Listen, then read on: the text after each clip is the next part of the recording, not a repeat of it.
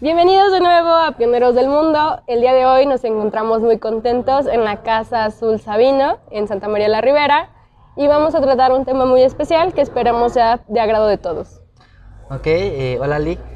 Hoy como tal vamos a tocar el tema de la reforestación en México. Eh, es un tema que es importante, na- no nada más en México, no, sino en general por el medio ambiente. Es, eh, en, el- en algún inicio les habíamos dicho que creo que este es el tema principal de, pues sí, ¿no? Del, Del podcast. del podcast, es la finalidad, ¿no? Entonces, México es uno de los, es el primer país en la reforestación de árboles, o sea, que muchas veces se cortan más árboles de más y no se da un seguimiento y así se va dejando. Bien, vamos a compartirles algunos datos en este aspecto. México ocupa uno de los primeros lugares en tasa de deforestación del mundo. Los ra- rangos de las tasas de deforestación fluctúan entre las 75 mil hectáreas al año, cerca de 1.98 millones de hectáreas por año.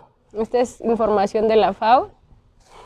Nos decía Moy que cree que estos datos son como Más o menos, porque pues muchas veces la información no sale al 100% a la luz, o sea, te hacen creer o dar una cierta información para solamente aparentar. Según esto es la información de la, del sitio web.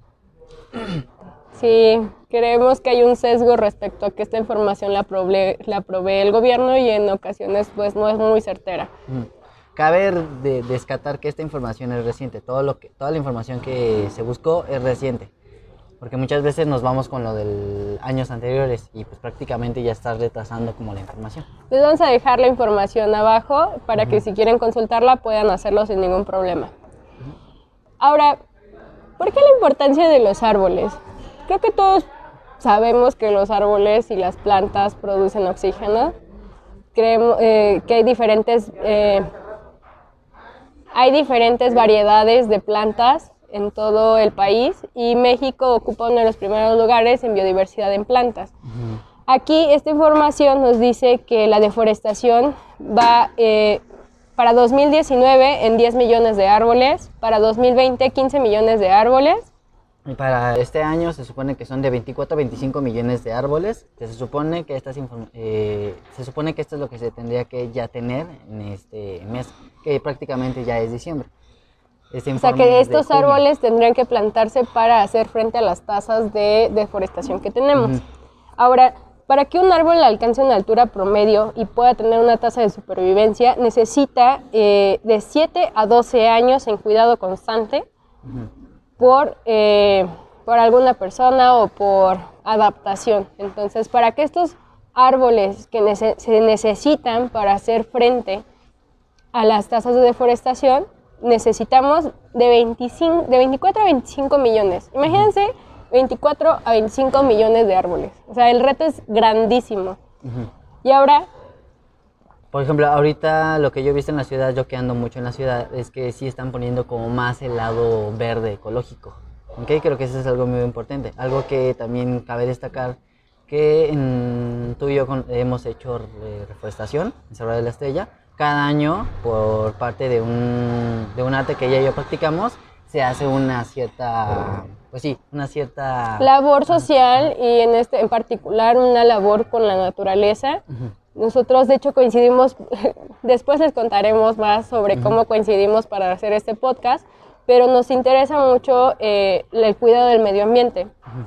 Y en vista de todo esto y en vista de que estamos en una época del año en que la tala de árboles para, árboles, para tener árboles de Navidad es bastante amplia, pues queremos invitarlos a hacer una reflexión al respecto. Entonces, creemos que el mercado de, de los árboles de Navidad es necesario para muchas familias, Sí. pero también queremos exhortarlos a que tengan alguna otra alternativa Ajá. respecto a esto. Sí, porque muchas veces lo que pasa es que ellos, bueno, más bien, en general no sabemos todo el trabajo que lleva ese árbol para que crezca y como para de, dentro de un año, realmente no sé en cuánto tiempo se crezca el pino, pero como para de la noche a la mañana, pues ya llegas y cortas un pino y pues prácticamente estás quitando oxígeno a la tierra. Entonces la idea de aquí de esto es que creo que es ilógico decirles que compren árboles artificiales porque, porque de alguna manera estamos afectando a al medio ambiente. Entonces ahorita me estaba comentando Stali que hay lugares donde te pueden rentar un árbol, donde literal te lo llevan y ya justo cuando acaba como la temporada, se lo llevan y ese árbol vuelve a su hábitat, ¿cómo se llama? De siembra. O sea, creo que aquí lo importante es crear esa reflexión de... Sí, o sea, es padre que nosotros tengamos como esa parte de ah, placer, poder tener un arbolito en nuestra casa, pero ¿qué es lo que nosotros le vamos a regresar al medio ambiente?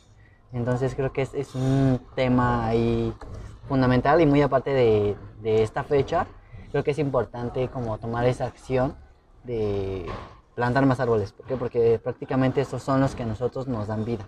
Entonces vamos a invitarlos a todos a nuestra próxima reforestación. Estaremos eh, eh, iniciando este proyecto y nos gustaría contar con su apoyo. Si alguien se quiere sumar, nos puede contactar en nuestras redes sociales para sumarse y hacer una buena reforestación. Entonces, retomando el punto que dice Moy sobre cuánto tiempo tarda un pino, decimos de, que de 5 a 7 años, verificado, les dejamos el, el dato abajo.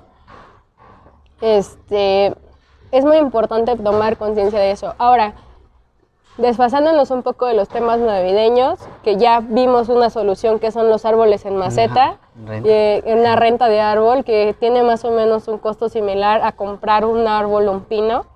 Este, que también les vamos a dejar los datos abajo, no se preocupen, para el próximo año, porque ahorita yo creo que ya hicieron sus compras para Navidad. Mm, Pues, pues, prácticamente estamos entrando del 15. Hoy es 16, entonces sí, 18, entonces... Bueno, Buen- bueno, a quienes todavía no compren solo de Navidad, los invitamos a que sigan eh, la recomendación para poder eh, rentar uno y no eh, comprar uno como tal. Entonces, y también nosotros respetamos mucho la labor de todas las personas que trabajan eh, para venderles un pino. Y sí los invitamos a que justamente si compran un pino, con más razón, eh, apoyen en las reforestaciones que se hacen anualmente, delegacionales, este, de alguna asociación civil, etcétera. Nosotros aquí vamos a organizar una, por si se quieren sumar, se los vamos a agradecer muchísimo. Exacto. Y pasando a otro aspecto, eh, las plantas en México, como les comentaba, tienen una gran diversidad y cuando compren plantas tengan el cuidado de eh, que sea con los cuidados pertinentes. Sí. Cuando vas a un vivero, cuando vas a un este a una florería, una hay certificaciones en las cuales de- tienen que estar avalados, en las que hacen una labor social para retribuir a la naturaleza lo que están extrayendo. Cuando viajamos, por ejemplo, que luego lo solemos comprar, ay, mira, esta plantita está bien padre y la queremos agarrar de un lugar y llevárnoslos a otro lugar, no sabemos qué tanto daño podemos causar al ambiente realizando estas acciones. Entonces, vamos a tomar un poquito más de conciencia y vamos a, en siguientes cápsulas, vamos a traer un poquito más de información al respecto. Y por el momento, para nosotros, Creo que es todo. Nada más y sean, creo que el ser el, el- ese lado humanista, ¿no? O sea, si estamos cuidando no tirar basura, o sea, también ser lógicos en lo que estamos haciendo, o sea, hasta, la más cosa mínima, ¿no? O sea, hay que ser coherente con lo que hacemos, con lo que, más bien, lo que hablamos con lo que hacemos, ¿no? O sea, entonces es importante cuidar el medio ambiente, no es de ahorita, o sea, cada año se supone que hacen como un- una reunión de potencias mundiales y muchas veces, o sea, no se ve como esa parte tan... Nosotros somos parte del cambio. Cualquier pequeña acción cuenta. Entonces, invitados todos a cuidar el planeta. Exacto. Nada más. Eso sería todo y pues nos vemos en el próximo episodio. Adiós. Adiós.